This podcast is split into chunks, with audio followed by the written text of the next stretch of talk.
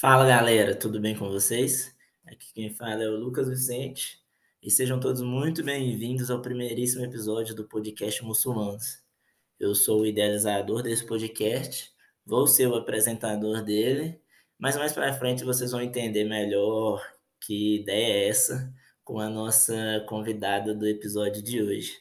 Por hora, eu só gostaria de avisar para vocês e de combinar com todos que, apesar de hoje ser uma terça-feira, 28 de junho, os nossos episódios eles serão lançados semanalmente aos sábados, tá bom? Era para ter sido lançado no último sábado, não tem por que eu mentir para o meu público, mas digamos que a vida aconteceu, né? e às vezes, quando a vida acontece, a gente atrasa mesmo. mas é isso, tamo junto. Terminei de editar agora. Um abraço para todo mundo, um beijo para todo mundo. E aproveitem. Bom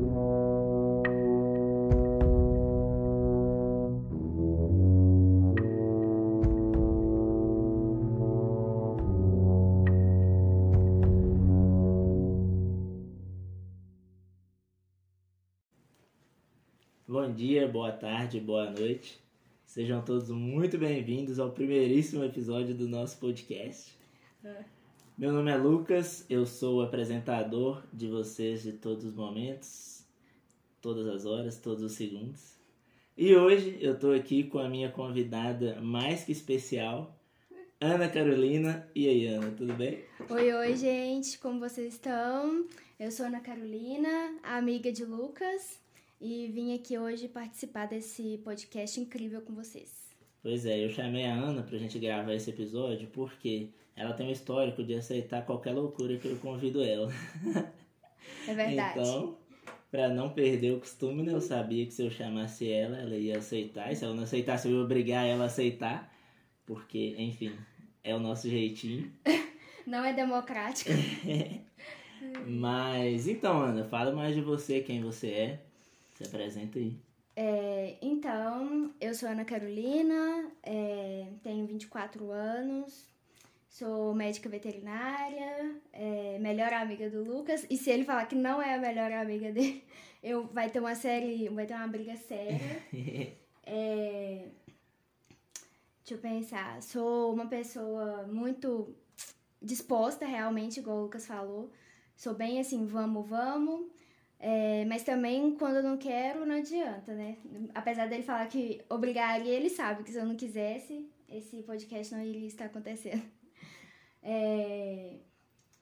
Sou mãe de um gato de, de três meses.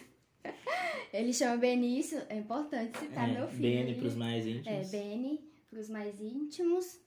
É, sou madrinha de uma cachorra e de um gato também, Nina e Theo. E acho que é isso de mais importante. Você vê, né? Coisas de médica veterinária, cheio dos bichos. Mas, então, galera, o que que pega? É, nesse primeiro episódio, eu chamei a Ana porque a ideia desse podcast é a gente conversar com o máximo de pessoas possíveis sobre temáticas relativas à espiritualidade, religião e ao Islã de maneira geral. Por quê? É, eu recebi essa demanda do meu mestrado, né? Eu que sou um estudante de mestrado, de comunicar a minha pesquisa científica para grande parte do público que não faz parte da universidade, que não está nos meios acadêmicos. E, enfim, existem inúmeras formas da gente fazer isso, só que eu decidi fazer esse podcast. E aí eu chamei a Ana no episódio de hoje porque é o episódio que eu vou me apresentar, falar um pouco mais de mim, para todo mundo me conhecer melhor, quem já me conhece, conhecer coisas que não sabia e quem não me conhece, conhecer tudo, né? Porque só sabe meu nome que eu sou um estudante de mestrado até agora. Mas aí eu chamei ela porque eu poderia gravar isso sozinho? Poderia, só que eu odeio ficar falando sozinho. Então, trouxe ela aqui pra ajudar nesse, nessa conversa, né? Pra mim não precisar ficar falando sozinho. É, você citou aí do seu mestrado e tal, você podia começar falando pra gente é, sobre o seu mestrado, então, né? O tema principal dele, você falou que é o Islã e tal. Você podia falar mais um pouquinho aí pra, pra galera se situar já. Tá bom. É, eu faço mestrado na UFV, né? Primeira coisa, Universidade Federal de Viçosa, Rainha. E eu formei na graduação em História lá também. E o meu mestrado, o tema principal dele é o Islã no século XVI. Só que Islã no século XVI, na prática, não diz muita coisa, né? Porque que Islã e em qual momento do século XVI?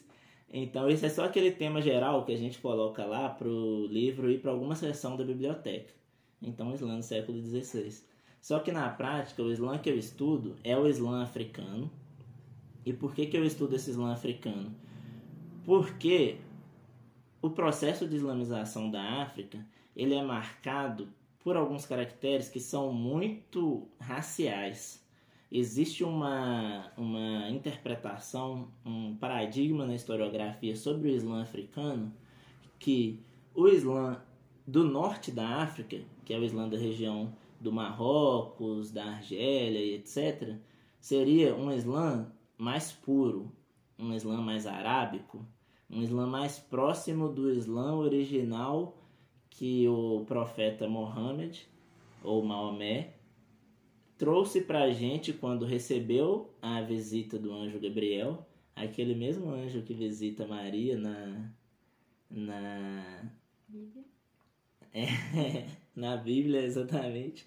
Eu queria falar na, na mitologia cristã, mas. É, enfim, e enquanto, enquanto que o Islã do norte da África é visto como esse Islã mais puro, o Islã de outras regiões africanas ele é visto como um Islã mais misturado, um Islã mais africanizado, porque a gente, é, a gente sabe, né, é inevitável, ao mesmo tempo que o Islã ele sai da Península Arábica e ele entra na África e vai islamizando a África, ou seja, as populações da África vão se tornando muçulmanas, ao mesmo tempo que isso acontece, as populações africanas, com sua cultura, com suas histórias, com suas lendas, com suas crenças, elas vão também, de certa forma, africanizando o Islã.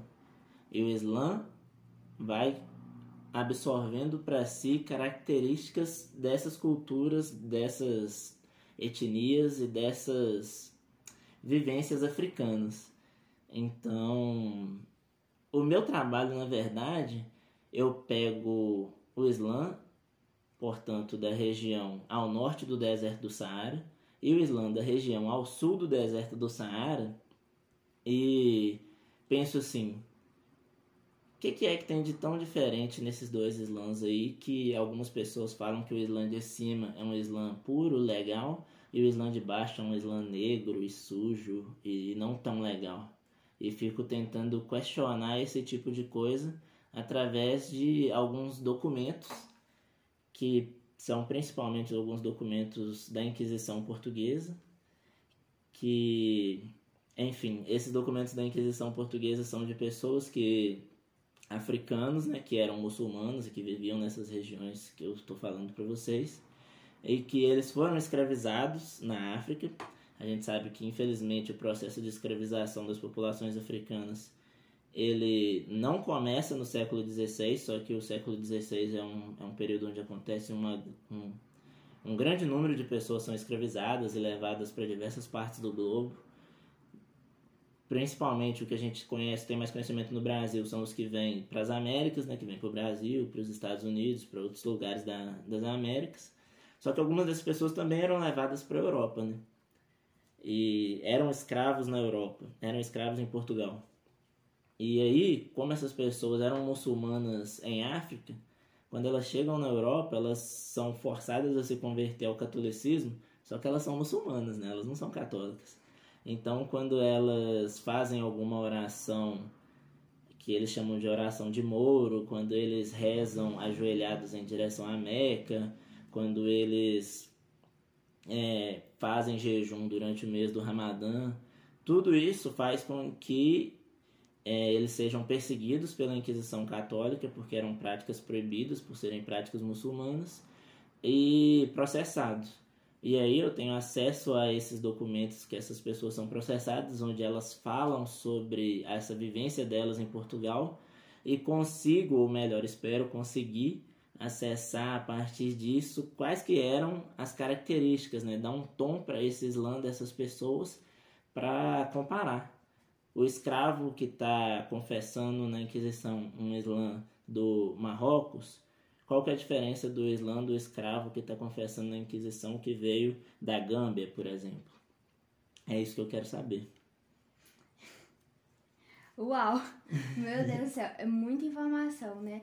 É muito é, essa pegada bem aí bem é racial mesmo que você falou, né? Eu acho que foi o que mais assim sempre pega essa diferença bem discrepante aí que você falando eu fui imaginando e tal e como que isso já há muito tempo é, e a, isso faz parte então o podcast faz parte do seu mestrado ou é, foi assim uma ideia à parte que você queria então é, na verdade enfim a gente é novo né Ana? Você tá ligado que a gente não é tão velho assim e a gente é de uma geração onde a internet surge e tal e tem vários booms e eu sempre quis desde sei lá desde que eu comecei a, a ter acesso mais a um computador a um celular na minha adolescência eu sempre quis fazer parte desse mundo da internet, sabe? Eu vi os youtubers e tal. E, enfim, depois com o Instagram, você fica vendo os blogueirinhos. os TikTokers. E, pô, eu sempre pensava, velho, eu queria muito é, construir alguma coisa na internet. Eu queria muito dedicar em algum projeto, alguma coisa. Então, assim, eu já tive blog, Inclusive, não vou nem falar o nome dele porque é um segredo de estar nesse vlog aí. Vou explanar algumas... para todo mundo. Só algumas pessoas muito bem selecionadas, como as Selecionou minhas, errado, As minhas melhores amigas. Vou explanar, tá, galera? Tem acesso, não vai nada. Não vai nada. Eu que vou editar o episódio mesmo e vou colocar na descrição o que eu quiser. Se você chegar a falar o nome em algum momento eu vou cortar, então não precisa nem preocupar. Mas enfim, eu sempre quis fazer parte da internet, né, velho? Já tive um canal no YouTube. Uai, essa parte é novidade, é, tá vendo? Pelo visto eu não é, sei tudo. É, aprendendo, filha. É, mas eu só jogava lá, enfim, não era nada. não era nada nesse sentido, não. E aí, quando o mestrado ele me demandou fazer alguma coisa de divulgação científica, falei, pô, vou fazer um podcast, velho, porque eu sempre quis é, construir algo pra internet e agora eu vou ter uma oportunidade de construir algo muito maneiro. E aí eu comecei a pensar em como fazer esse podcast, né? E aí, pô, eu falei, primeira coisa que eu preciso é de uns doidos. para gravar comigo. Graças a Deus você aceitou. Mas a ideia do meu podcast é muito menos. É lógico que vão ter os episódios onde eu falo é, de mim, onde eu falo da minha pesquisa, como esse mesmo está sendo. Mas só que eu quero trazer também outras pessoas, né? Porque, enfim, eu não sou especialista em nada. Quando eu terminar esse mestrado, eu vou ter um título de mestre com uma pesquisa em Islã africano no século XVI. Então, o próprio conhecimento sobre o Islã, ele tem muitos mais séculos e muitos outros continentes onde, onde ele existe, onde ele onde ele acontece, e o conhecimento gerado sobre isso, o conhecimento historiográfico gerado sobre isso é muito rico. Então eu, que, eu queria pensar que esse podcast fosse um ambiente onde várias pessoas, vários pesquisadores que tivessem a mesma sintonia que eu tenho de comunicar com o público não acadêmico as suas pesquisas, pudessem vir e falar um pouco e falar um pouco da sua história também, sabe? Comunicar por que, que aquela pessoa chegou naquele determinado tema. Porque, enfim, tudo isso é muito importante no porque o pesquisador ele não é um ser fora da sociedade, né? Então eu, eu não escolhi pesquisar o que eu pesquiso à toa, toda a minha história de vida meio que me, levou, me trouxe até esse momento.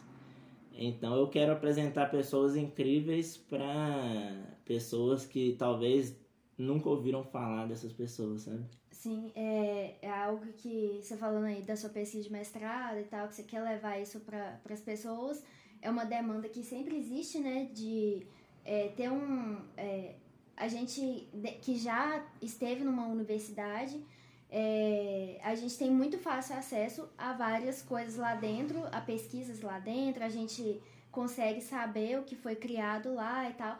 E as pessoas de fora nunca ficaram sabendo disso. E à medida que você foi falando, eu vi, pensei assim, poxa, que massa isso, porque é a forma de levar esse conhecimento acadêmico para as pessoas lá fora, né? Que, e é uma forma acessível, assim, né? Claro que tem os recortes e tal, mas internet hoje em dia tem em muitos lugares, é muito mais acessível do que dentro da academia, que é bem, bem restrito, né? Eu, por exemplo, se eu não te conhecesse, eu não ia ter acesso a isso, e mesmo tendo internet e tudo mais. E vão ter acesso a outras pessoas de fora, né? Que, tipo, vai ser assim, incrível. Eu tô doida já com os próximos episódios aí pra, pra ver e tal, o que, que vai desembolar isso. E quem vão ser os próximos, é, os próximos convidados? Você já tem ideia, assim, ou é segredo? Não, não é segredo não, imagina. É, enfim, é, eu quero convidar pessoas do mundo todo, sabe? E é, é, eu já tenho alguns episódios que eu quero conversar com pesquisadores dos Estados Unidos, com pesquisadores da Europa, com pesquisadores da África. Eu só ainda não consegui nenhum tipo de contato para tentar é, esquematizar, com pesquisadores da Ásia e da Oceania, que são os dois continentes que faltam. É. Mas, quem sabe, né? É, quem sabe é. pro, pro futuro aí. Eu acho que conseguir isso não é tão difícil, eu só preciso mandar o e-mail certo. Mandando o e-mail certo eu consigo, consigo essas pessoas. Mas mais do que a localidade geográfica delas, é muito mais uma questão de, de boa vontade mesmo, sabe? Porque também tem muitas pessoas que estão é, tão dentro da academia e estão satisfeitas com aquilo, né? Estão numa zona de conforto e o, o trabalho de, de comunicação científica, de maneira geral, não é um trabalho bem valorizado pela academia. Então, um pesquisador que precisa publicar paper e que tem metas para cumprir, é, ele não vai querer tirar uma hora do dia dele para falar de um podcast para pessoas que não são da academia, sabe? Sim. Então, é, as pessoas que eu estou escolhendo e que, que eu quero conversar são pessoas que querem também ir de encontro a essa lógica do sistema de produção pela produção, sabe?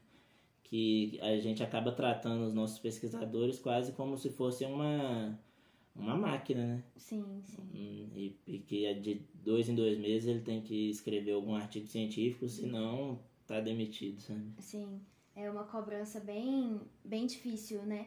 É, não sei como é na história e tal, mas na veterinária os amigos que eu conheço que fazem mestrado, eles reclamam muito disso, né? É uma exigência muito grande, é, é dedicação exclusiva, tipo assim, meio que obrigatório, porque você não tem tempo, né, para fazer outra coisa apesar de não te possibilitar ter uma dedicação exclusiva, né, de financeiramente, valorização. É uma cobrança muito grande, mas é, valorizado mesmo, você sabe que não é, né, é, infelizmente. E você falando isso de, das, de boa vontade, é, acho que isso limita realmente essa, essa, essa quebra, né, esse muro entre lá fora e dentro da, das universidades, né, do da academia em si. É, as pessoas de dentro, às vezes, elas se sentem bem por fazerem parte daquele grupinho ali seleto, né? É, é um meio que amacia o ego, né? É bom uhum. você só você ter acesso àquilo ali, né? É uma coisa meio assim, meio paia. Mas vou pensar por não. Muito bem, galera. Gostaram da primeira parte da minha conversa com a Ana? ai, ai. Muito boa, né? Gosto muito dessa menina. Mas, então, antes da gente partir para a segunda parte, onde a gente vai falar um pouco mais dessa vez sobre mim mesmo, é... gostaria de lembrar a todos a importância de beber água. E como eu sei que a gente está na geração do TikTok também, eu estou gravando esse momento aqui só para vocês poderem pausar o episódio, tomar uma aguinha, esticar o corpo e poder aproveitar o resto melhor, tá bom?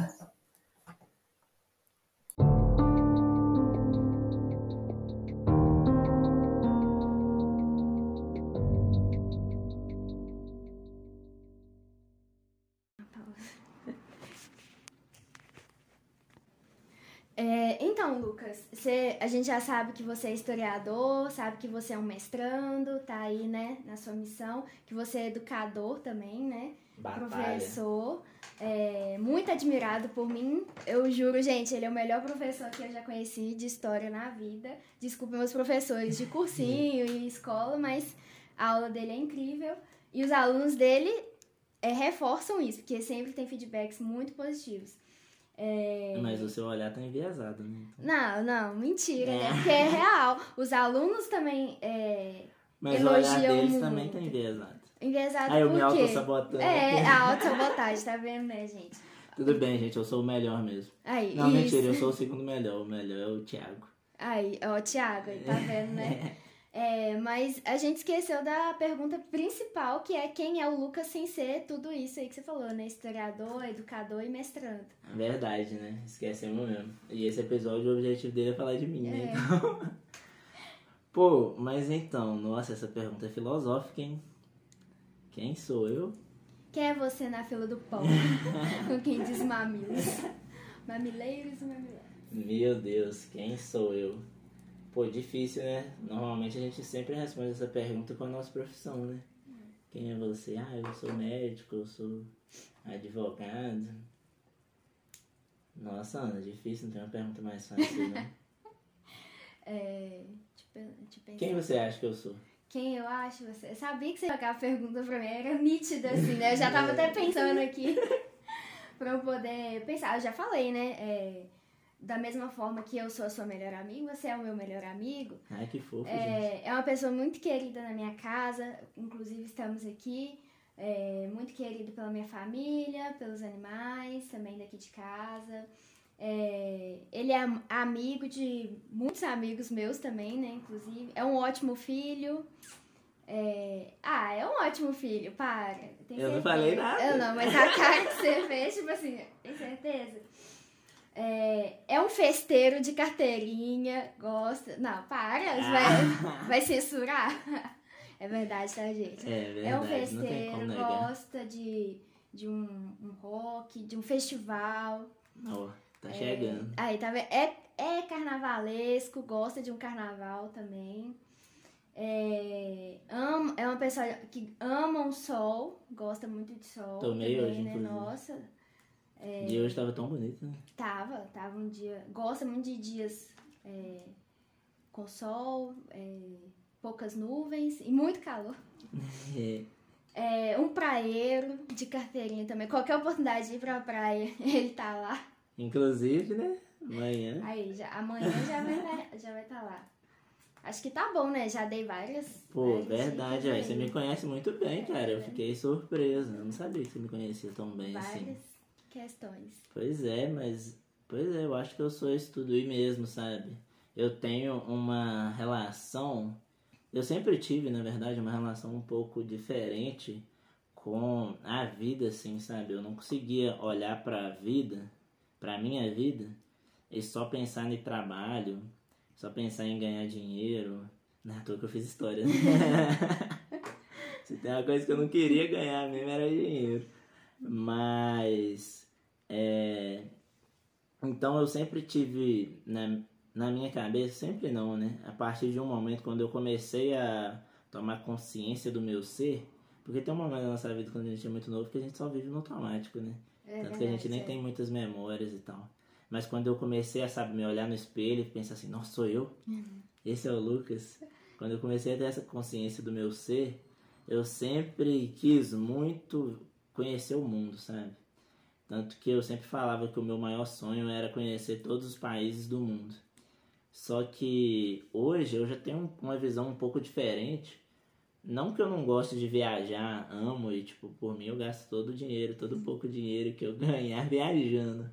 Mas é porque antes a minha visão era num sentido de acumular, sabe? Na minha vida, isso é um pouco contraditório, né? Eu tô me contradizendo.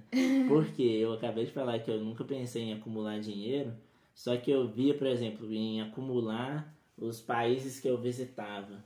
Então, mais do que querer conhecer, por exemplo, a savana africana ou querer fazer uma viagem de carro da Índia para o Paquistão, eu queria é, falar para as pessoas que eu fui para a savana africana, que eu fui para a Índia, que eu fui para o Paquistão, sim. sabe?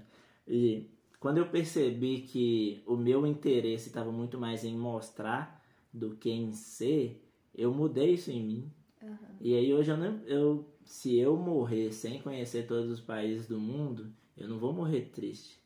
Porque mais importante do que conhecer todos os países do mundo é aproveitar, né? É. Aí, outra coisa que o Lucas também é, né? É um pisciano de carteirinha, como podem ver, e viajado, né? É a pessoa que mais entra nas minhas viagens, que mais entra, assim, na, no universo paralelo aí que existe e entra é. nas viagens aí, nas filosofias da vida. Realmente. Pois é, né, velho? Pois é, acho que é por isso que a gente se conectou tanto, inclusive. Verdade. Porque você entrou no fundo da minha cabeça e no fundo da sua de um jeito que eu acho que ninguém entrou. Mas é isso, velho. Tipo, tanto que quando eu fiz é, o vestibular, né? Eu não sabia. É, sabe, eu nunca tive, por exemplo, essas metas na minha vida. Igual eu decidi fazer história, faltavam uns dois ou três meses pro Enem. Pra vocês terem uma ideia. Então não é como se eu quisesse, se eu tivesse me preparado o ano todo para fazer história. Eu decidi fazer porque eu gostei muito do meu professor no cursinho e falei, pô, história é massa, né? Vou fazer. e, tipo, eu entrei no curso de história, eu não pensava também, tipo, ah, que eu vou formar e ser professor, sabe? Quando apareceu a oportunidade de eu, de eu dar aula, que eu comecei a gostar de dar aula, sabe?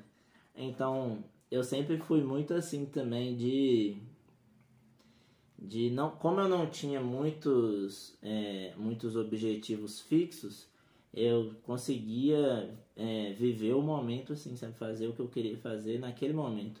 Tanto que se em algum momento eu quiser parar de dar aula, por exemplo, eu acho que eu só paro.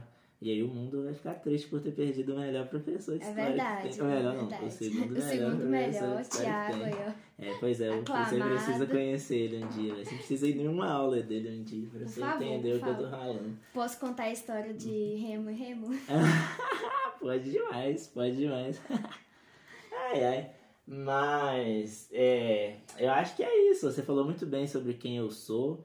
E, enfim, é, quando eu fui para Viçosa em 2015, você não aguentou de saudade e logo em 2016 você foi atrás de mim. Com né? certeza eu foi sei, isso, tá, gente? Eu Nossa. sei que você tinha outras opções de universidade. Em 2016, o Lucas me odiava. Não, eu não te odiava. Mentira. Nunca odiei ninguém. Mentira, eu odiei algumas pessoas. Mas nunca odiei ninguém que não fosse uma figura pública que fizesse muita merda. Fica aí, né? Mas. Pode, pode falar a verdade. Eu sei que 2015 foi um ano muito triste na sua vida, Nossa, porque demais. você não aguentava de saudade demais. de mim. Demais, realmente. No cursinho eu chorava, hum. falando assim: Meu Deus do céu, eu preciso ir pra Viçosa. Poxa vida, realmente foi desse jeito aí. Pois é, gente, é duro, é duro ser muito bom, sabe? As pessoas não conseguem ficar longe. Uhum. Prossiga. Pô, mas aí quando eu cheguei, quando eu cheguei em Viçosa, foi muito doido, né? Porque Viçosa, eu não preciso nem te falar, você sabe. O universo. Todo mundo que é de Viçosa aí sabe. Viçosa precisa viver Viçosa para você entender como é que é. E tipo, mudou tudo, mudou tudo sim na minha vida, sabe? Mudou tudo mesmo, mudou quem eu sou mudou como eu penso. Poxa, se eu virasse pro meu eu de 2014 e falasse que em 2022 eu ia estar fazendo um mestrado em História do Islã, eu ia rir da minha própria cara, porque eu acho que não tinha nenhuma chance disso acontecer, sabe? Sim. Mas, é, enfim, Viçosa é muito incrível, conheci muitas pessoas, eu fiz muita coisa, eu vivi. É, uma frase que eu já falei ela um milhão de vezes, sempre falo para calouros quando eu tenho oportunidade, que o, o, um dos meus professores me falou quando eu estava no começo da universidade, é que diferente da escola, onde você saía de casa, ia para aula e voltava para casa, na universidade você tinha que viver a universidade como um todo, sabe? Se você só saísse de casa, fosse para aula e voltasse para casa, você ia estar tá perdendo a maior oportunidade da sua vida. É, a maior e uma das melhores experiências. Assim, quando a gente está vivendo lá, a gente quer só que acaba. Mas quando a gente olha para trás, a gente, por mais que a gente tenha vivido muito e muito bem, a gente queria ter vivido muito mais. Tipo, a gente queria que tivesse dado mais tempo de aproveitar tanta coisa. E realmente a universidade é, não só festa, né, cara? A gente fala assim, as pessoas pensam, ah, nossa, meti o louco e tá. tal. Não, não é não só isso, né? Tipo, Tem isso é, também, mas é, não é só isso. é, as válvulas de escape, né? Desassociar um bocado. Mas as, as próprias coisas extracurriculares dentro da universidade mesmo e tal, que ela proporciona, né? Nem seja um cinema, né? O Cine Carcará pra gente poder. Não, lá eu Bem. nunca pisei, não. Não, Tenho ódio de todo mundo que já pisou. Mentira, mentira. Tô Mentira, não, Carcará é eu muito bom. É muito bom, só não é pra mim. Mas é isso, esse é que é o bom da universidade, É. né? Se alguma coisa não for pra você, tem outras opções. Verdade. Não, mas o coral de Natal, então. É, É, o impossível, coral é muito bom, impossível apesar que eu nunca cantei no coral também, É, só não, que eu ia lá assistir. é, em debaixo de chuva, inclusive, É, você ué, lembra? é, ué. Então, tipo assim, são coisas que realmente vale a pena. Semana do fazendeiro e tal. Nunca fui também. Não, não viveu. não, não viveu Viçosa, gente. Pois é, a- Cancela diferença de uma pessoa que faz veterinário pra uma que faz história é muito grande, né? Não, Você já deve mas- imaginar. mas você Ela tava lá de botina, Mentira! falando, ô, gente, Que mentira, plantando... não, nunca fui. Ó, já ia falar plantando milho, mas você não é agrônoma, né? É, Tava lá cuidando das vacas, dos gadinhos. É mentira, tá, gente? Nunca, nunca uma botina tocou no meu pé. E nem nunca vai. Nada contra, tem até amigos que usam, mas assim. é, Não mas é a Semana do. Fazendeiro é incrível, apesar de chamar Semana do Fazendeiro, né? Tem muitas coisas. Não, é, É, pois é, eu sei que tem massa. mesmo. Eu falei mais só brincando. É, tinha o forró no DCE também. Nossa, Viçosa é, é incrível mesmo. Realmente. Vale Show muito de a bola, pena. né? Pois é. E aí foi, né, velho? Os quatro anos, na verdade, os cinco anos que eu passei lá passaram voando. Porque os quatro primeiros anos, né, de 2015 a 2018 foi a licenciatura. E foi muito doido isso, porque, tipo, é, quando eu terminei a licenciatura, é, eu comecei a dar aula logo uma semana depois, assim, da minha formatura. Foi até engraçado que quando eu fui na escola mostrar o meu diploma e tal, para começar a dar aula, a, a mulher lá da secretaria até comentou, ó, só tem uma semana que você formou? Falei, é, só tem uma semana que eu formei. E aí eu comecei a dar aula pra uma turma de ensino médio, de fundamental, então tinha uns, uns crianças de 10 anos lá do sexto ano que eram muito boas, mas eu também dava aula pra uma turma de EJA. E foi muito massa a EJA, porque eu dei aula pra uma menina que tinha estudado comigo na escola, e eu dei aula pra uma para uma senhorinha que devia ter uns 60 anos, assim, sabe? E era muito engraçado. Eu lá com 21 anos dando aula pra uma senhorinha de 60 anos. Era uma cena muito incrível, assim, muito, muito, muito incrível. Só que aí o que que acontece? Nessa fase da minha vida eu ainda estava em dúvida se eu parava na licenciatura ou e vi- vivesse dando aula, vivesse só dando aula na educação básica, ou se eu faz, fiz- é, ou se eu fazia o mestrado e o doutorado e seguia a carreira acadêmica. Por quê? Porque eu queria muito fazer pesquisa, queria muito mesmo, eu sempre tive essa vontade de fazer pesquisa em história, eu sempre viajei assim, em umas pesquisas muito bem feitas. Só que é, hoje eu percebo que não tinha, simplesmente não tinha chegado na minha vida ainda é, o Thiago. eu não quero ficar pagando muito pau pro Thiago aqui, apesar Mas já de que- pagando. Mas já pagando e ele já Thiago, sabe você é incrível. ele já sabe que, que eu. Que, enfim, ele é, ele é um, um espelho, um modelo pra mim, porque, te contando, Ana, você provavelmente não sabe isso, mas o Thiago ele foi aluno do curso de História da UFV, sabe? Então, tipo, ele foi aluno do curso de História da UFV, aí ele fez o mestrado, fez o doutorado e voltou para ser professor na UFV. Então, quando ele volta para ser professor na UFV, ele foi a primeira pessoa que eu conheci, apesar de eu, já, eu conhecer eu conheci ele antes disso. Só que ele foi a primeira pessoa que eu conheci que formou no FV e dava aula na universidade. Então, olhar pra ele, eu consegui olhar pra ele e pensar, pô, é possível, né? Se alguém fez, Sim, sim. eu também vou conseguir fazer. aí, né? É, ué, pois é. Tudo. E, e aí, nesse ano de 2019, é, eu fiz as disciplinas com ele, que ele é professor de História da África, né? E aí eu fiz as disciplinas de História da África 1 e 2 com ele. E aí eu falei, pronto, velho, tá aí, tipo... Quando ele falou um pouco sobre a pesquisa de doutorado dele, quando ele falou que ele também estudou Islã na África, né? Ele falou sobre a pesquisa de doutorado dele, quando ele apresentou, quando ele dava aula, eu simplesmente me encantei, sabe? Eu falei, poxa, tá aí, velho, tá aí, eu preciso ir nele. preciso ir nele. E aí fui lá, bati na portinha dele. Foi até engraçado esse dia, porque eu mandei um e-mail pra ele marcando, é óbvio, eu não sou doido da cabeça. mandei um e-mail pra ele marcando, só que, é, se eu me lembro bem, ele esqueceu. E aí, tipo, a gente marcou uma hora, já tinha dado a hora, assim, é, a porta dele tava fechada ainda, e eu só bati lá, realmente bati e falei, ô Thiago. Ele falou, ô Lucas, beleza? Eu falei, beleza, então, é, a gente tem um horário marcado, né? Ele falou, tem? Eu falei, tem, ô, você tem. Aí cheguei lá pra ele e falei, então, Thiago, vendo as suas matérias e tal, estudando um pouco, eu tô com interesse de pesquisar isso, isso e isso, o que você acha? Ele falou, ah, interessante, rola de fazer. O Thiago, ele é o cara que ele acha que isso não é uma crítica, tá, Thiago? Mas ele defende que toda pesquisa, assim, é, é possível de ser feita é, porque existem fontes para isso, sabe? Ele não aceita que ninguém fale que não existe fonte para determinada pesquisa. Pode ser que a gente não tenha encontrado ainda. Verdade. Pode ser que a gente não saiba olhar para determinada fonte da maneira que a gente precisa olhar. Só que nunca vai ser culpa das fontes, sempre vai Sim. ser culpa nossa. Então, enfim, conversei com ele, deu tudo certo. Ingressei no mestrado sobre orientação, sobre orientação dele e eu acho que é, é quem eu sou, né? Eu tava respondendo quem eu sou. Eu acho que quem Tudo eu sou isso é mais isso. um pouco, né? Sim. Poxa, é, foi. É massa saber um pouco mais de você. Apesar de eu te conhecer muito, nossa, tem muito ainda, muito, muito. Eu conheço, sei lá, 1%. Tem 99 aí ainda. Porque, né, todo dia a gente é diferente. Mais um pouquinho. Mas, mais alguma coisa pra acrescentar? Então, é, eu acho que não, né? Eu acho que agora eu te devo uma apresentação do Thiago. É verdade. no Aí, dia da minha defesa você vai conhecer ele, com certeza. Mas eu acho que é isso. Eu queria te agradecer também por ter topado me escutar aqui, porque se eu estivesse falando sozinho, esse episódio já tinha acabado com 5 minutos, provavelmente, que eu não ia ter paciência para ficar falando sozinho.